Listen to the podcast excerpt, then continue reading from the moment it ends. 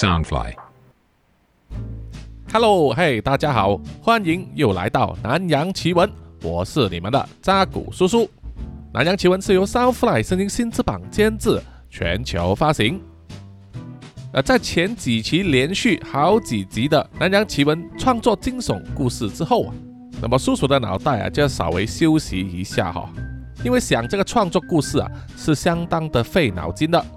所以这一两集呢，啊，叔叔就会用之前累积下来的一些罐头资料哈，来做这个 podcast 节目，让我的金鱼脑呢稍微啊更新一下，排除掉一些旧的东西，然后让新的创意跟概念呢可以继续涌进来。然后接下来呢，再给大家啊分享各种各样的创作的惊悚故事哈。所以对听众而言，尤其是那一些赞助了啊解锁成为主角成就的听众们呢，哈，不好意思，请你们再耐心的等一等啊，叔叔已经在排期呢，安排大家的故事啊上线，哈，感谢感谢。好，在《南洋奇闻》第一百六十二集啊，叔叔曾经跟大家分享过泰国的暗黑童话，所以这一集呢，就是泰国暗黑童话的序章。他们还有很多呢，流传在民间这种神话故事、民间传奇，然后把它们变成了童话，甚至是搬上了荧幕啊、作为教材等等啊，各种各样，充满了泰国的特色哈。对于那些已经封锁在家很久啊，迫不及待要出国啊去泰国的听众们，多听一些这些暗黑童话呢，也能成为你聊天的话题。相信也有很多台湾的听众呢，也陆陆续续的啊开始出国了。根据叔叔最近的观察呢，台湾的这个奥密克戎的确诊数字啊，还有其他的重症病人数字呢，都在大幅的下降。这情况呢，其实跟几个月前马来西亚很像哈，所以希望很快呢，呃，应该是政府就会开放啊，让大家呢出国回来之后就不用隔离。对于很想旅游的听众们呢、应该就会是一个福音了哈。好，我们现在正式进入啊本集的内容。首先呢，第一个叔叔要跟大家分享的泰国暗黑童话呢，叫做《乌台 d a v i》，中文翻译啊，应该是叫做《蛤蟆公主》啊。西方的童话呢，就有青蛙王子，而泰国的蛤蟆公主一点也不逊色。那么我们都知道啊，青蛙王子呢，原本是一位人类的王子啊，因为受到了诅咒啊。只有公主的吻可以让她恢复成人形。那么泰国的蛤蟆公主呢？她的身世就曲折离奇得多。那么蛤蟆公主的名字就叫做乌代达维。那么为了方便叔叔说明呢，啊，不然的话我舌头会打结，我就叫她做乌泰了。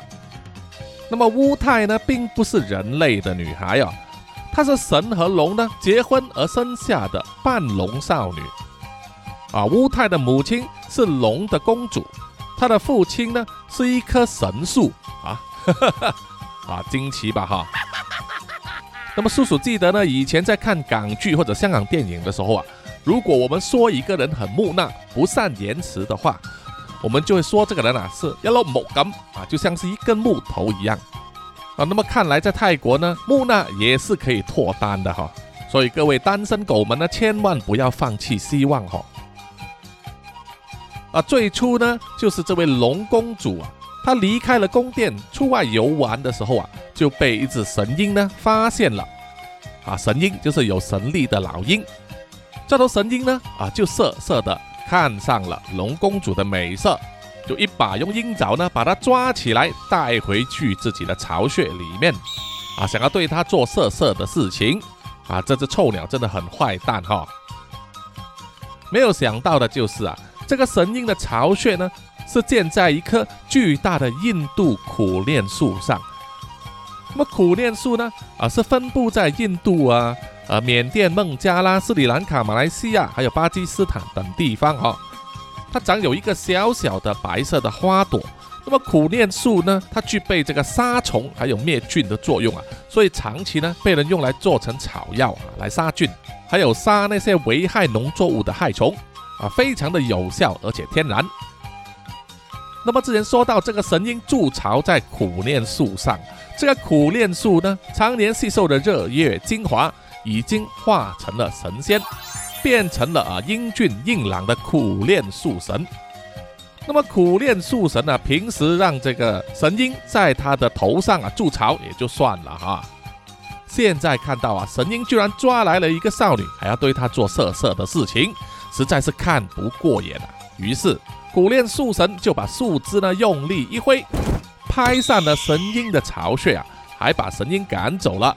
于是就救了这一位龙公主。龙公主对这位树神非常感激，而且啊也看见他长得非常英俊。当然嘛，神话里面呢都是男的俊，女的美啊。龙公主自然也是美女一名。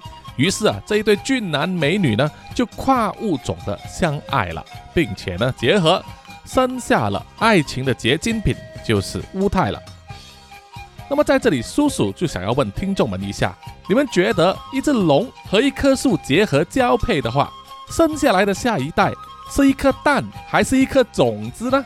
啊？这个问题好像很可笑啊，就好像让叔叔想起呢，以前呢，我年少无知的时候就问我妈妈，我到底是怎么样来的？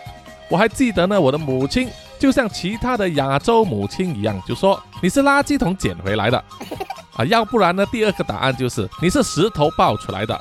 如果他告诉我这个答案的话，我就会想，那干嘛我不是姓孙叫悟空呢？当然，可能还有第三种答案呢，就是有一些母亲会跟孩子说：“你们是我拉屎的时候不小心拉出来的。”好恶心吧，哈！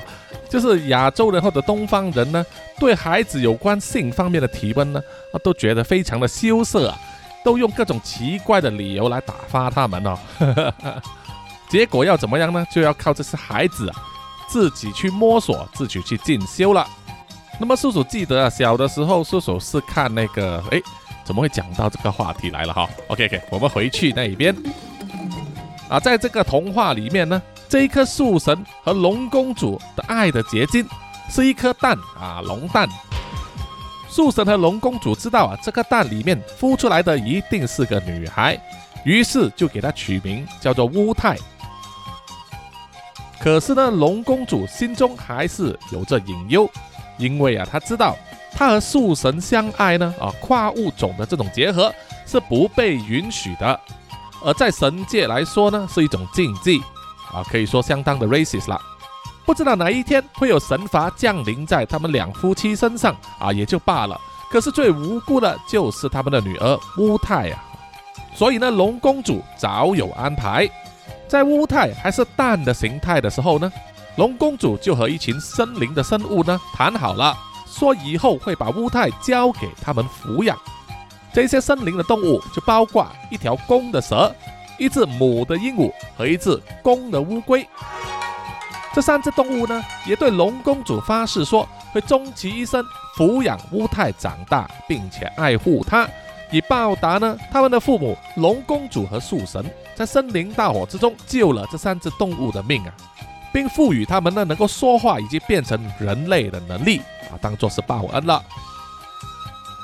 龙公主还特别留下了一枚龙形的魔法戒指给乌泰，作为一种保护啊，希望在未来他成长的过程中能够保他平安。果不其然，在龙公主生下了乌泰这颗蛋不久，并且交代了这些事之后，天兵天将。带着海底的龙王呢，找上门来了，向树神和龙公主兴师问罪。树神为了不要他的妻女呢受到天降的伤害，于是自愿跟着天兵天将回去天上接受惩罚。他的母亲龙公主也被龙王呢强制带回了海底王国，因为她非常的伤心，而且曾经发誓啊只爱她的丈夫一个人。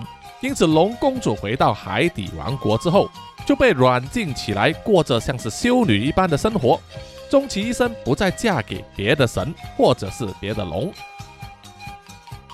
因为天兵天将和龙王来得突然，令树神和龙公主啊措手不及，还没有将还是蛋的乌泰交给那三只动物呢，啊就被抓走了。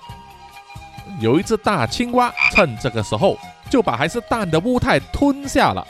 不过幸好啊，有龙公主事先在乌泰的蛋壳上涂上了致命的毒药，任何人碰到的话都会一命呜呼。这个举动呢，也救了乌泰呀，让那次吞掉乌泰的青蛙呢啊翘鞭子了，死了。听到天兵天将和龙王来到抓人的消息啊，而赶来的那三只动物就是蛇、鹦鹉和乌龟呢，来到的时候发现了，哎，蛋不见了，而旁边有一只死掉的青蛙，因此这三只动物啊就争吵起来。啊，鹦鹉说蛇走得太慢，蛇又说乌龟走得太慢，乌龟又怪鹦鹉啊为什么不先飞过来查看一下哈？那么鹦鹉一只鸟胆小嘛，不敢独自行动。好了，现在蛋不见了，他们答应了龙公主要照顾那颗蛋的誓言，怎么办呢？就在这个时候啊，那只死掉的青蛙，它的肚子啊突然间急速的胀大，然后就啪的一声，它的肚子就爆开了。从蛋里面孵化出来，已经成为人形的乌泰呢，就从青蛙的肚子里面站起来了。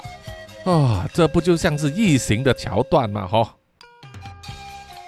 那么乌泰孵化出来之后，这三只动物呢，啊，也不再争论了啊，因为找到了蛋了嘛，哈，已经孵化了。于是接下来乌泰就跟着这三只动物呢，逃进去森林里面继续生活。乌泰就是出生之后呢，从来没有见过他的母亲龙公主啊，完全不知道她的相貌是如何的。某一天晚上，他的父亲树神呢，就从天上偷偷的下凡来找他的女儿乌泰。啊，他一定是非常想念女儿了哈，还教了乌泰如何控制自己的魔力啊，怎么样使用魔法。可是呢，树神也不能待太久啊。因为他还是戴罪之身啊，只是偷偷跑出来。他教了乌泰三两招之后啊，就匆匆的赶回去天上了，继续接受惩罚。乌泰啊，了解到自己的身世，于是就用蛤蟆的外皮做成一件外套啊，还有一个头套。穿上蛤蟆皮之后，他就会变成一只蛤蟆啊，借此呢隐藏他的身份。让他可以在森林里面自由的游荡，啊，这也是蛤蟆公主称号的由来。当乌泰长大到像是四五岁孩童的时候啊，他在森林的边缘啊，发现了一个小村庄，那里呢有很多同龄的小孩子，常常在草地和森林旁边呢玩耍，这让乌泰啊非常渴望跟他们一起玩，跟他们做朋友。可是小孩子呢，看见他之后啊，却对他避之则忌啊，因为对他们来说，乌泰啊就是一个陌生人啊，不知道他的父母是谁，就不敢跟他亲近了。这样子啊，就让乌泰觉得很难过。又有一天，穿着他的青蛙外套啊，在森林里游荡的时候呢，就被一个老人家抓到。啊，这个老人家设了一个陷阱，要抓小动物来吃，结果抓到了一只青蛙。啊，他觉得青蛙也没关系吧，哈，可以炖田鸡，虽然肉是少了一点哈。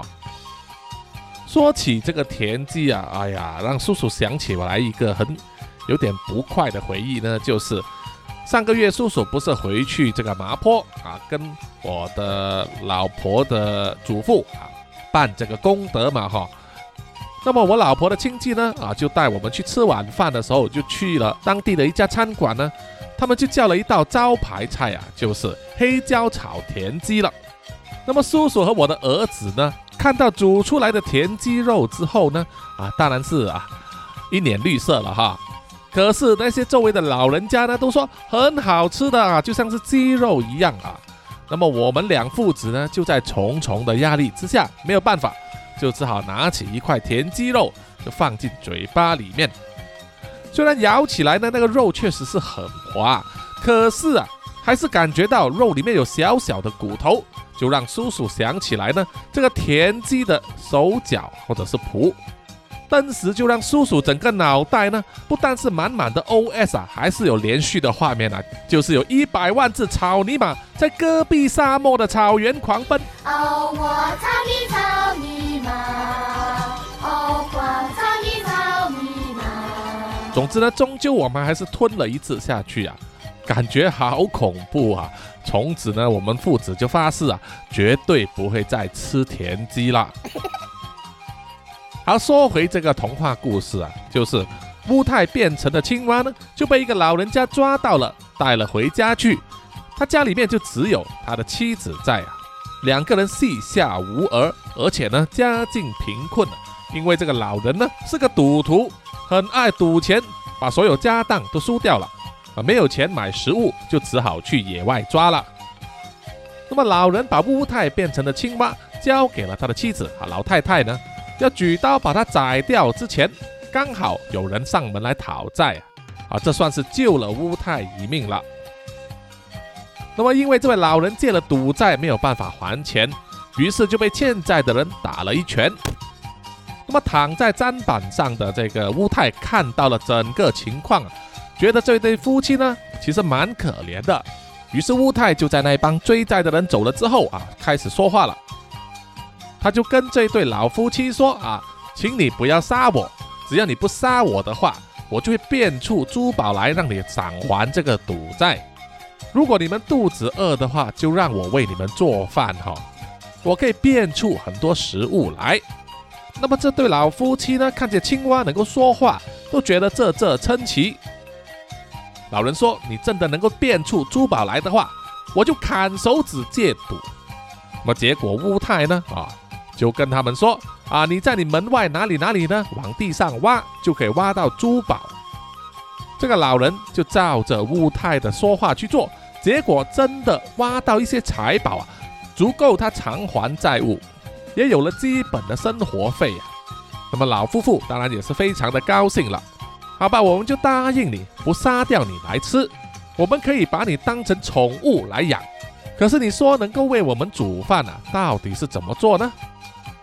于是乌太呀就摇身一变，脱掉他的蛤蟆皮外套，就变成了一个小孩子。老夫妇看见乌太变成人形之后，就觉得很开心，就把他收养作为义女了。乌太也用这个人的形态呢，啊，去做了很多饭菜给这对老夫妻吃，满足了他们的食欲。从此呢，乌太就和这对老夫妻住在一起。而乌太也介绍了他的三位森林朋友，也就是那条蛇、鹦鹉和乌龟呢，给老夫妻认识。时间过得很快啊，几年过去之后，继承了父母的优良 DNA 呢，长大成人的乌太也成为了这一代啊最美丽的女孩。在方圆百里之内啊，只要是男人见过她的，无不会爱上她。也有很多人听到了关于乌太的传闻，都兴致勃勃的要来到这个村庄啊，来和他见上一面，就是为了一睹他的芳容。可是呢，啊，这些人当然就不会获得乌太的垂青，因为在神话或者童话里面，早就有了主角光环的人，也就是王子了啊。某一天，一位路过那条村子的年轻王子呢，遇到了乌太。两个人一见钟情，马上坠入爱河啊，深深的爱上了对方。可是啊，你说天神那里有天神的 races 啊，人间也有人间的 races。王子的出身是显赫的贵族，而乌太只是一个来自穷乡僻壤的小女孩。即使王子多么的想要娶乌太为妻，可是王子的母亲，也就是女王，并不喜欢乌太啊。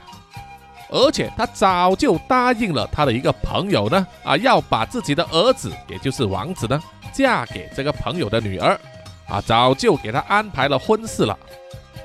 而且还不得不说明啊，他的这位朋友的女儿呢，是另外一个王国的公主，而且生性邪恶，阴险毒辣。王子和乌太并没有轻易的放弃，他们想尽办法呢，想要说服女王。答应他们的婚事，于是女王就开出了几乎难以完成的难题，就是啊，王后要乌太呢负责建造一座黄金打造的屋子，而王子则必须负责呢建造一条用黄金打造的桥梁。这位王后当时一定是在想啊，你作为一个平民，别说用黄金来造屋子了，用石头来造你也付不起钱。而他的儿子呢？啊，王子的财政啊，全部都掌握在母亲的手上，哪里还有钱去调动人啊，去建这个金桥呢？这种不可能的任务，他们是绝对不可能完成的。结果没想到啊，乌泰因为拥有这个魔法，当乌泰使出了魔法之后，黄金打造的屋子在几秒钟之后就出现了。那么他也变出了很多的金块啊，让王子呢指示其他的工人还有平民呢帮忙他去建造那条桥梁。所以基本上这个不可能完成的任务应该就不成问题了吧？这样子当然让女王很生气，但是还有一个人更加的生气，就是那位邪恶的公主了。她非常的气愤啊！为什么王子不爱她，而是爱上了一个平民女子？到底她作为公主有什么比不上乌泰呢？于是啊，邪恶的公主就派出了手下，破坏了王子制造的金桥。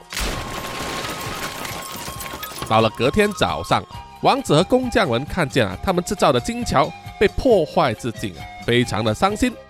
于是王子就和乌泰呢一起向众神祈祷，请求他们的帮助啊。他们说，如果上天注定他们两个人是对方的灵魂伴侣的话，那么请上天让这座桥完成吧。说也奇怪啊，众神居然显灵，那座桥呢一瞬间就被完成了。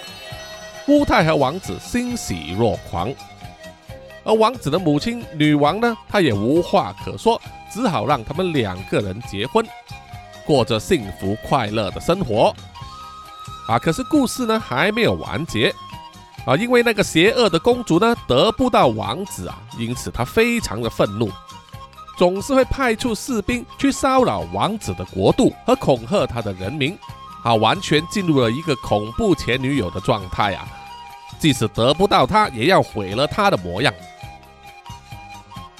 那么王子的王国为什么不反抗呢？啊，因为实力不如他人嘛。女王不管吗？啊，她也不管啊，因为这个争端是她引起的，而且他也想要利用这件事啊，迫使他的儿子呢和乌泰分开，所以他就做事这件事情的发生。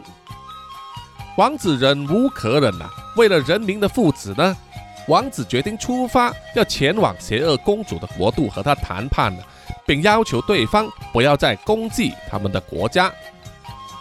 临走之前，王子找了工匠呢，制作了两尊真人大小的雕像，一尊是王子自己，另外一尊自然是乌泰了。王子出发的时候会带上乌泰的雕像。而留在自己王国城堡里面的乌泰啊，就会保留王子的雕像在自己的房间里面，作为两夫妻分开的时候啊，他们对互相的慰藉。啊，你看他们爱得多么的痴缠。经过一段长途跋涉啊，王子终于到了邪恶公主的国度，并且和邪恶公主见了面。邪恶公主使尽了方法，想要使王子爱上她。并且要挟说，只有王子留下来呢，迎娶她，她才会停战呢。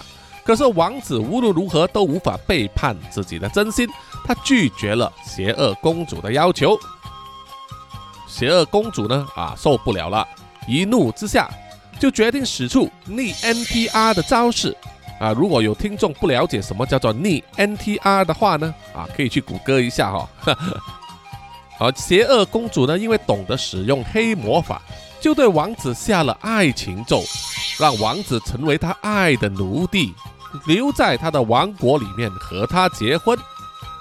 啊，邪恶公主呢，虽然得到了王子的身体，可是连他的心也要得到啊。为了不再让他有恶心呢，邪恶公主就派出了她的亲哥哥，啊，我们就叫他做邪恶王子吧，哈。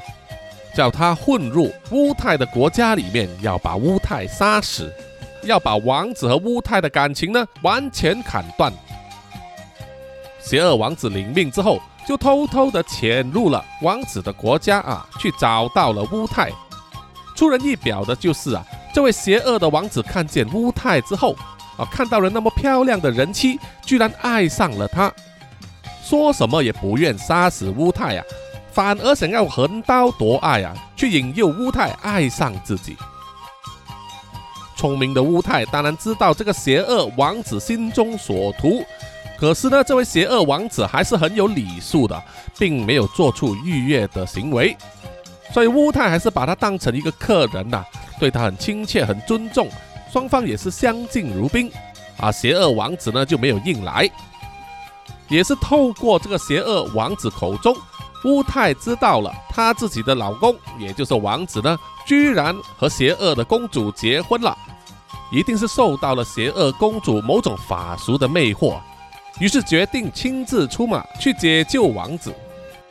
那么深深爱上乌太的邪恶王子啊，虽然没有帮助他，可是也提供了很多重要的情报。包括邪恶公主的生活习性，以及呢，她所住的王宫里面的各种通道、路线等等。乌太使用他的法术呢，把自己变成了一个老妇人的模样，并且装扮成呢专门为女生美容美发的美妆大师，潜入了邪恶公主的王国。因为他透过邪恶王子的口中知道啊，邪恶公主呢非常喜欢装扮。非常爱漂亮，不断的寻找各种各样的美容美发师呢，使用最好的药材和配方给自己保养容颜。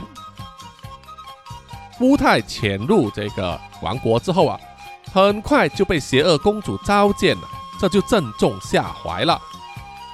装扮成美容大师的乌太就对邪恶公主说，请她好好的小睡一下。在这段时间，他会给她敷上独家配置的面膜，涂上独家配方的发油。等邪恶公主醒来之后啊，保证她会容光焕发，皮肤吹弹可破，而头发就会变得充满弹性、光滑亮丽如丝。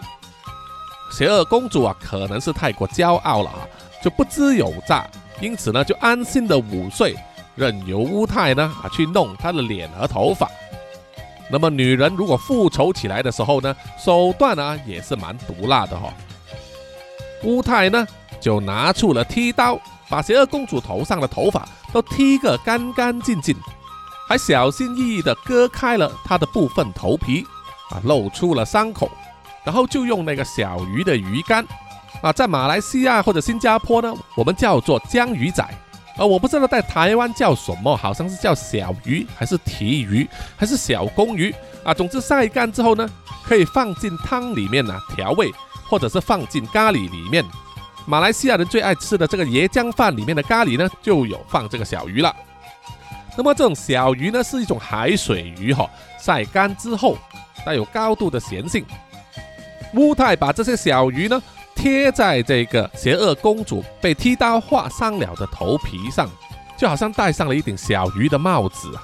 因为小鱼有炎性嘛，哦，就淹她的头皮啊。弄完之后呢，乌太就悄悄地离开了邪恶公主的身边，跑去了她的寝室啊，找到了她被魅惑的老公，也就是王子，并且使出他的法术，让王子清醒过来。然后两个人就依着邪恶王子提供给他的一个秘密的逃生路线，双双逃出了王宫，再回到了自己国家。而邪恶的公主睡醒过来之后啊，发现她的脸并没有被敷上什么吹弹可破的面膜啊，而且她最喜欢的头发都被剃光了，头皮还被这些小鱼腌着，又痒又痛。他必须忍着痛楚呢，把这些小鱼撕开，到最后啊，让他整个头皮呢都溃烂了，无法再长出头发。这可让邪恶公主呢气得七窍生烟，往后只能戴上头套啊，才可以出来见人。邪恶的公主赔了丈夫，又折了头皮啊，非常的愤怒，因此使用魔法呢，召唤了邪恶的魔神。要毁灭掉王子和乌太的国家。Croc 的力量非常强大，并不是乌太的力量或者是王子国家的士兵呢可以应付的。于是啊，乌太和王子呢再度的向众神祈祷，祈求众神能够帮助他。那么，因为他们有主角的光环，于是就得到了众神的帮助啊，包括呢。让他的父亲树神回来凡间帮助他，还有他的祖父，也就是龙王，他的动物朋友，也就是那条蛇、鹦鹉和乌龟，甚至是啊深深爱上他的邪恶王子呢，也愿意助乌太一臂之力，共同对抗 c r o。那么到最后，当然是啊，他们打败了 c r o 正义战胜了邪恶。而邪恶公主的父母，也就是他那个国家的国王和母后呢，啊，这个时候才出现，啊，就出来向乌太和王子道歉了，愿意为他的女儿邪恶公主的所作所为负责。因此到最后呢，邪恶公主就被囚禁起来，啊，永世不得翻身。邪恶王子也回去自己的国家，在将来呢，继承成为国王啊，并且答应了乌泰，从今以后，只要他还活着的一天，绝对不会再对他的国家兵刃相向。从此之后，乌泰和王子呢，也终于能够幸福快乐的活下去了。啊，这个关于乌泰的童话故事呢，也正够长，也够曲折离奇的。而且也在故事之中告诉大家呢，千万啊不要小看女人呐，因为推动整个事情的主角呢都是女人啊，包括王子的母亲啊那位女王，当然还有乌太以及邪恶公主了。好，接下来第二个暗黑童话呢叫做莉莉普罗，莉莉是诗歌的意思哈，普拉就是对皇族或者是僧侣的一个尊称。洛就是一个男性的名字，所以中文直译的话就是普拉罗的诗歌。莉莉普拉罗其实也是真的一首诗歌啊，它一共有三千八百七十行字，作者不知道是谁，但是在十五或者十六世纪呢，就在泰国传咏，讲述的是一道难以割舍的三角恋情，再加上了各种政治元素。最后变成了悲剧的啊一个泰国文学，也反映了当时啊泰国封建制度社会的种种迹象，还有上流社会放纵情欲的一面。那么这一篇诗歌后来当然也被多次的改编，啊变成了小说、电影、电视剧，当然也会变成啊比较适合儿童看的童话哦。莉莉帕罗的故事背景主要是发生在两个国家，一个叫做宋国啊，当然不是中国的宋朝了哈，只是同音字；另外一个叫做苏昂国。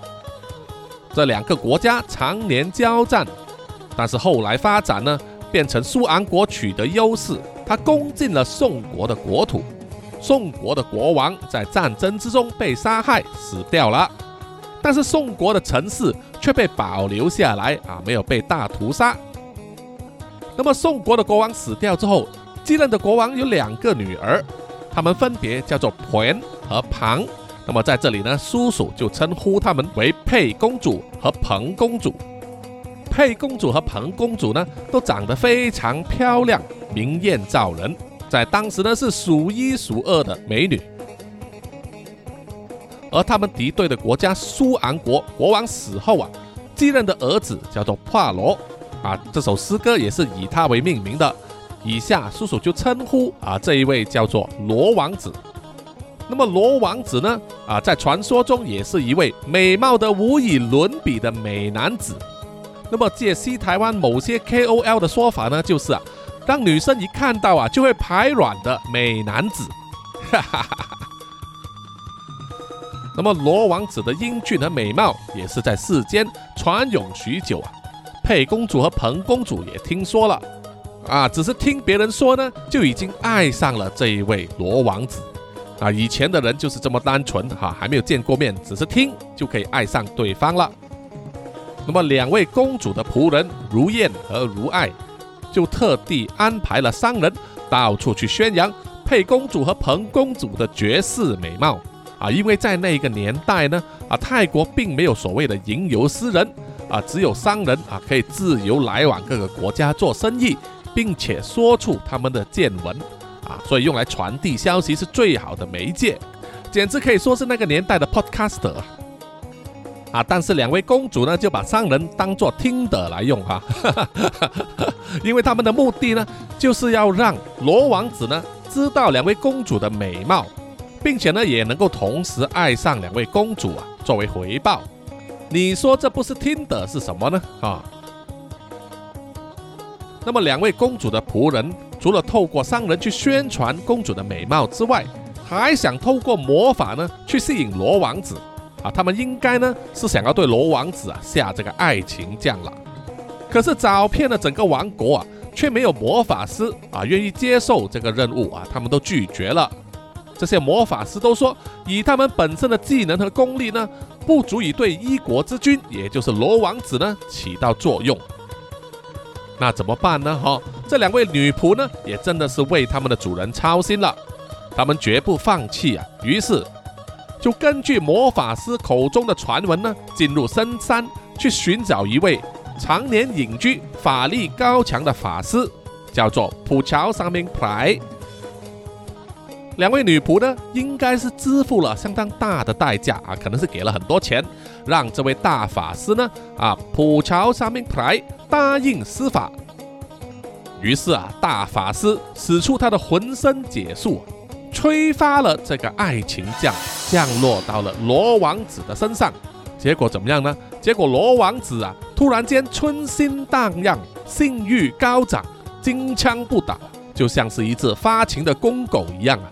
啊，虽然当时的罗王子已经结了婚，娶了王后啊，而且还有自己的妃子，可是因为有爱情这样的关系啊，说什么呢？他就是不要碰自己的王后和妃子，非要马上前往宋国找两位公主呢做爱不可。哇，干这个爱情降的好可怕哦！不过啊，事情当然没有这么顺利了哈，因为罗王子呢，他的母亲啊，还是在宫里面。发现了自己儿子不妥当啊，于是就马上召集了整个王国里面的魔法师，共同对抗那个咒语，终于把那个爱情将破解了。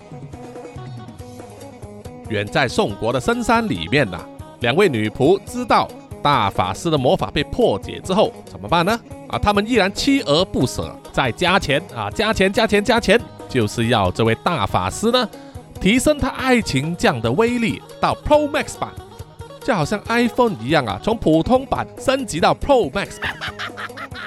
那么这位大法师呢，啊，当然也同意了，因为呢，他觉得自己的魔法被破除啊，面子挂不下去，啊，激起了他的斗心，于是啊，他又再次施展了这个爱情酱 Pro Max 版，对着罗王子发射。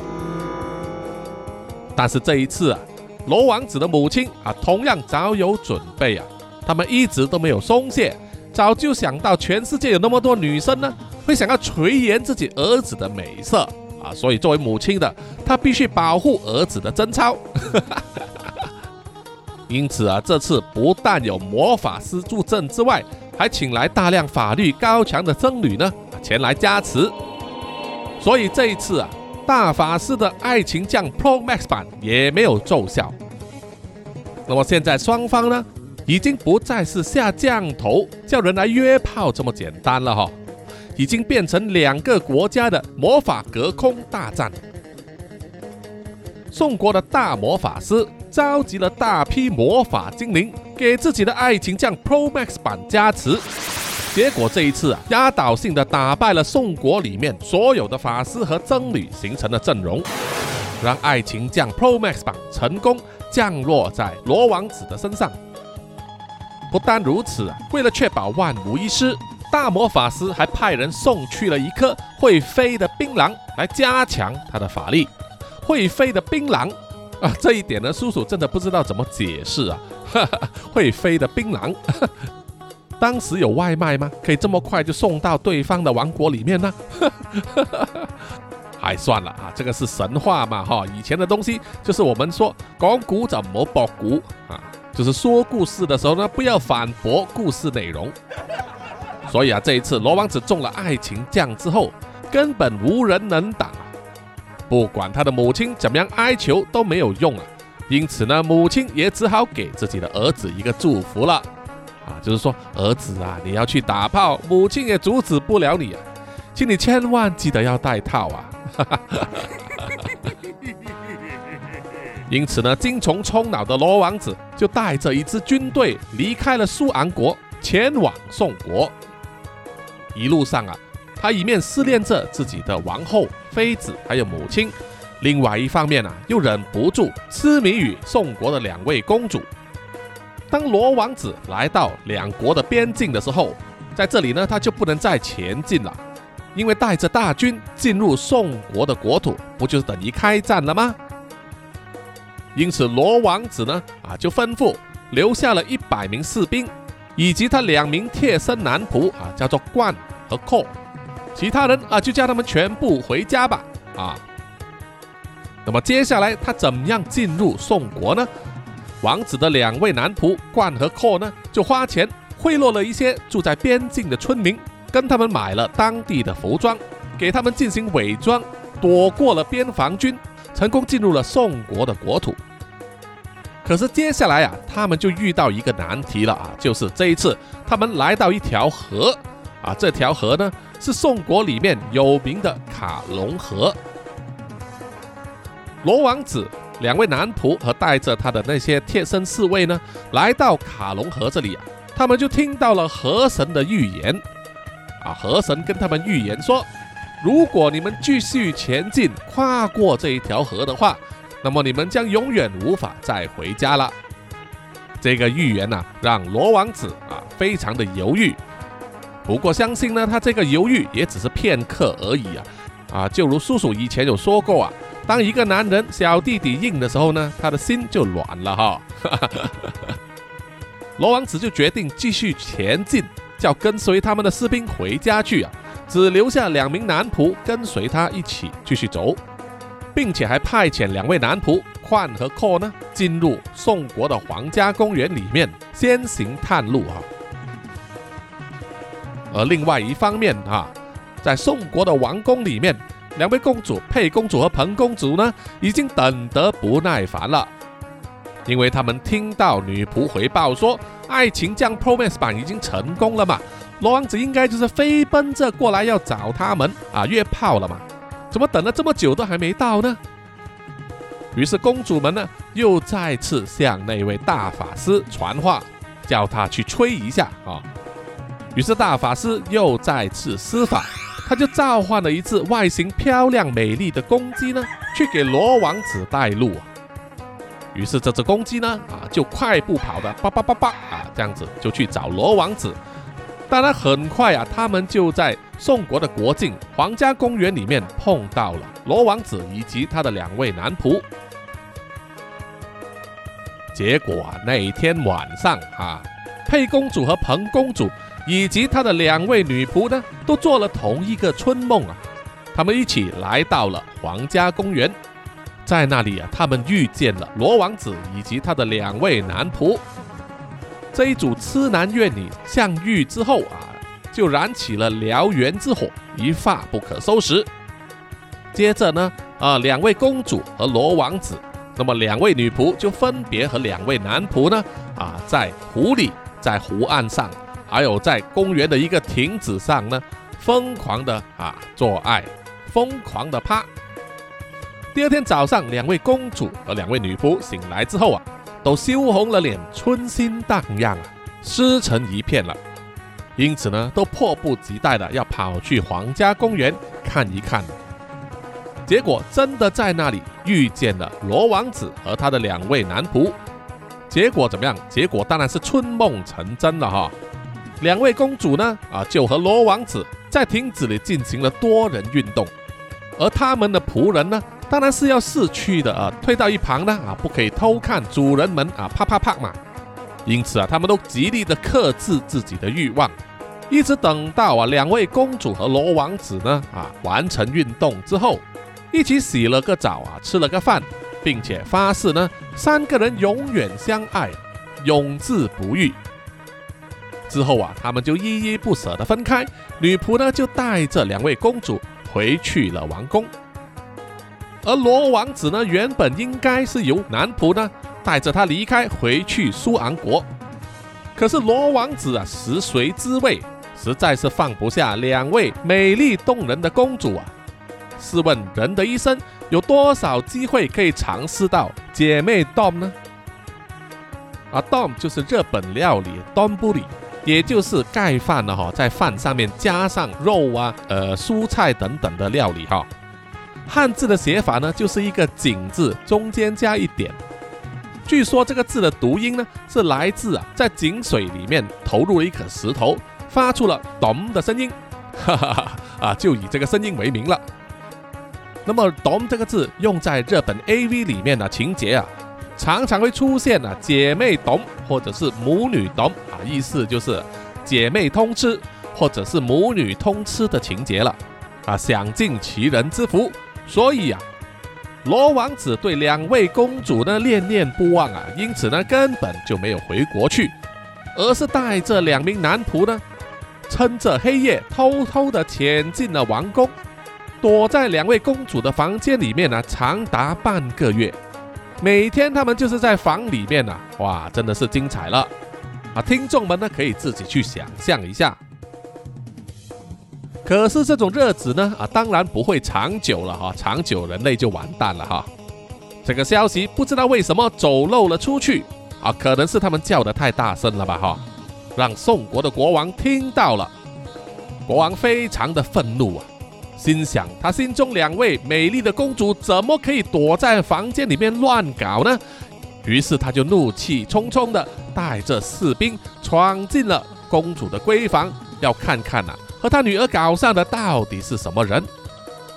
结果进去一看到罗王子的相貌啊，居然被他迷住了啊！没有想到啊，罗王子的美貌连男人也要折服啊！这位国王看到罗王子之后，就认为啊。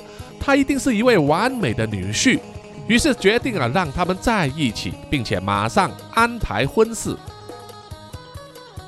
那么罗王子和两位公主呢，以为他们就可以过着神仙般的生活吧？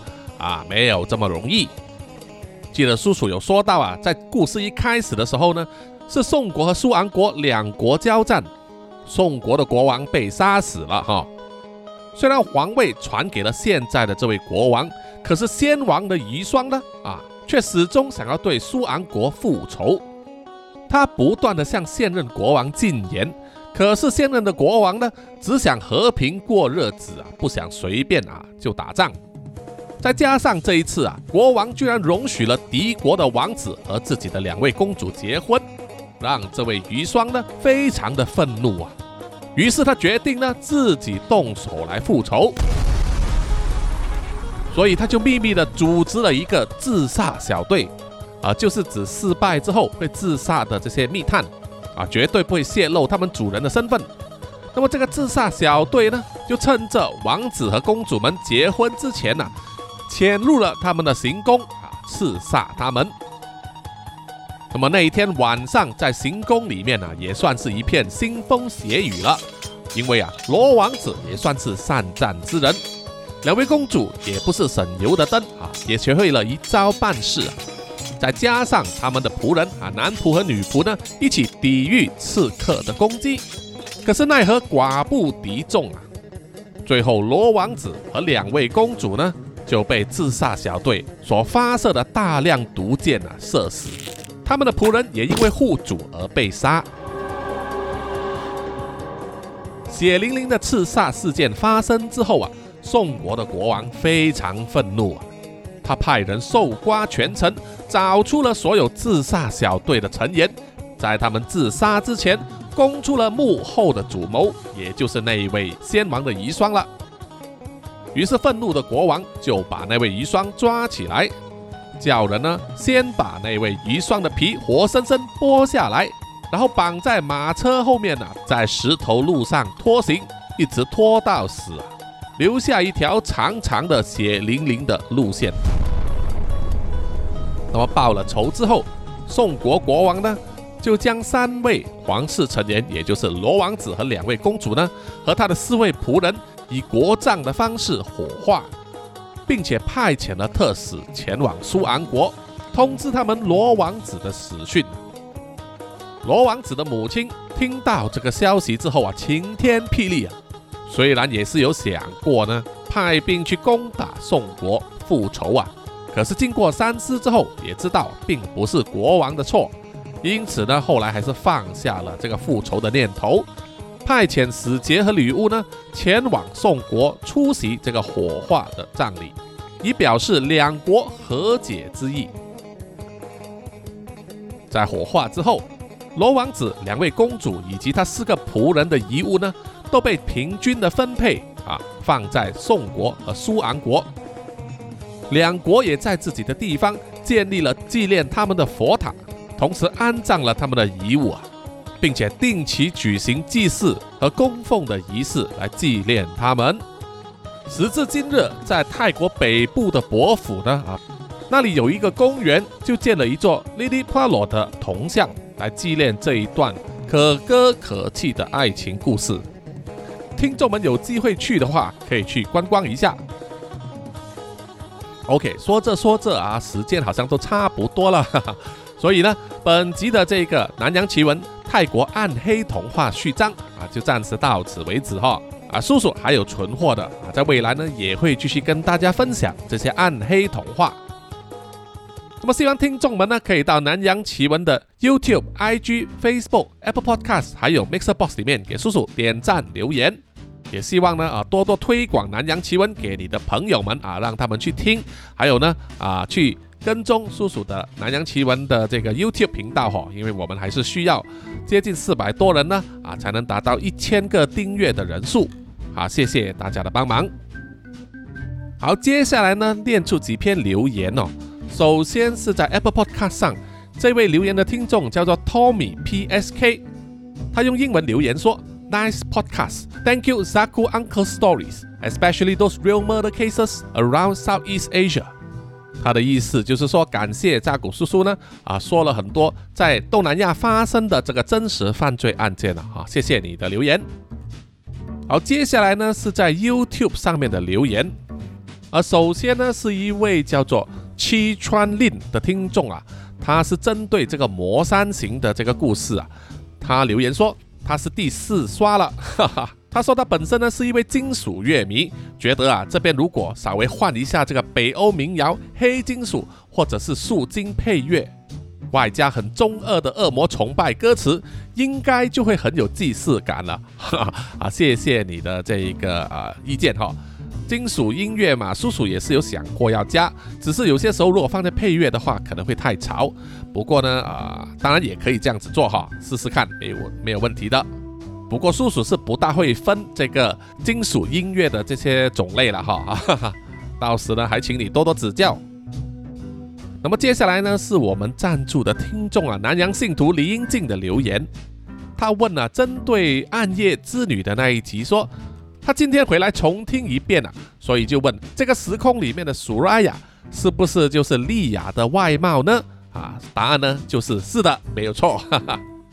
所以在前传呢《贝德的天使》里面呢，苏拉雅的外貌啊应该是比较成熟的美女模样啊。后来呢，他就使用了莉亚的身体啊，来到了这个暗夜之女的时候，他已经是变成了莉亚的模样了哈。接着，这位李英静呢，他又说啊，在这个灵异分身来敲门的那一集啊，他又再重刷了一遍，然后说，除了觉得很恐怖以外啊，听到祖母交代遗言的那一段，他居然哭了啊！真的是谢谢你哈，能够让你感动，哈，叔叔也觉得很开心。啊，下一位留言的是微微啊，他之前也是有在 Mixer Box 上抢头像，哈哈哈。他针对这个梦魇追凶就说。王先生的确有很多你不知道的事，重复听了好多次之后才发现这个梗，哈哈哈啊，是的，谢谢你啊，欢迎你呢多听几次啊，才能够发现叔叔里面的梗，还有一些 bug 哈。那么微微呢也有在《望神之月》那一集里面留言说啊，希望快点把这个乔弟呢吸收到南洋兄弟会里面，嗯，有机会的哈，叔叔也会这样子做。那么另外一位留言的听众蔡承德就说，他今天听了九头以及跟鬼法还手这两个故事啊，他说如果这个是创作的话，真心佩服扎古叔叔，虽然常常念错字，哈哈。话说大富是个好哥哥啊，谢谢你啊，谢谢你。好，接下来是在 IG 上的留言。首先，这一位是 Sydney 二六九 HS 啊，是因为新听众吧？哈，他说听完了好喜欢呐，故事刺激又有警示的寓意，谢谢叔叔的好作品，感觉戈宾先生就像是卡玛一般的存在啊，挺喜欢这个角色的，哈哈。啊，谢谢你，谢谢你的赞美哈。呃，其实呢，在这一集的故事里面，因为时间的长度有限啊，有些细节呢并没有一次过啊说出来。那么以后当然还会有机会让戈宾先生再次出现，因为戈宾先生呢，其实他就是要靠这个人类对金钱的贪恋啊来存活的，啊，来参加游戏的人越贪啊，他获得的力量就越大，所以他会不断挑逗人类的贪恋，这一点呢，他就比望神来的高招哈，会好好的培养自己的食物哈。好，下一位留言的听众是 Jack 二零二零零二二零啊，他说这一位外送小哥的故事看起来还有后续啊，最后走出来的那个肯定是个狠角色，能够让 Dean 的头放在戈宾先生的桌上。谢谢你，谢谢你的赞美哦。在结尾呢啊，Dean 会输掉这个游戏啊，叔叔也是想要放出一个呃概念，就是说不管你有多幸运或者多强。只要你不是庄家，你去赌的话，你终究还是会输的，就好像是去赌场一样哦。赌场有时间，还有成本跟你耗啊，所以你永远不可能赌赢赌场的哈。所以呢，也请各位听众们啊，永远要记得，就是小赌怡情啊，大赌就必败了。好，接下来的留言呢啊，是针对这个美馆后世惊魂的那个故事啊。首先留言的是 Adam Loxley 啊，他说这个时候应该出现一个人啊，台词叫做 "Come with me if you want to live"，啊，这个就是出现在 The Terminator，呃，台湾好像是叫做终极战士吧，哈，里面的台词啊，还是叫毁灭战士呢？啊，我都不记得了哈，因为台湾的电影名称呢，其实蛮重复的哈，很像。然后另外一位留言的听众就是 CS 二二四零四七，他就说。热像一定是有听民宿魅影才会把相机呢伸出去偷看，哈，哈哈哈这一招可以学啊啊，应该是他的爸爸有教他。另外有一位听众 Mona Darkis 啊，我他他应该是第一次留言呐，他说看见叔叔发台南美术馆的照片，让身为台南人的我感到骄傲。欢迎叔叔来最热情的台南玩，小弟一定会带叔叔去吃遍大街小巷。啊，谢谢你，谢谢你啊，叔叔。其实很多年前去过高雄一次啊，只有去过高雄，然后拍戏的时候有去过垦丁，还有恒春，真的是还没去过台南。而且很抱歉的是呢，叔叔之前呢一直都以为台南呢就是在台湾的南部，后来才知道台南市呢是位于台湾的西南边，呵 真的是不好意思。有机会来到台南的话呢，就会先罚喝水三杯。那么最后就是在 Mixer Box 上啊，Mixer Box 呢也是有很多听众呢，啊，除了抢头香之外呢，就是投降了哈。那么针对美馆后世惊魂那一集呢，卡拉脑粉也是有留言说，而且很好笑的就是那些反对团体后啊，展览的名气和知名度才大幅的增加，不然其实去看的人没有很多。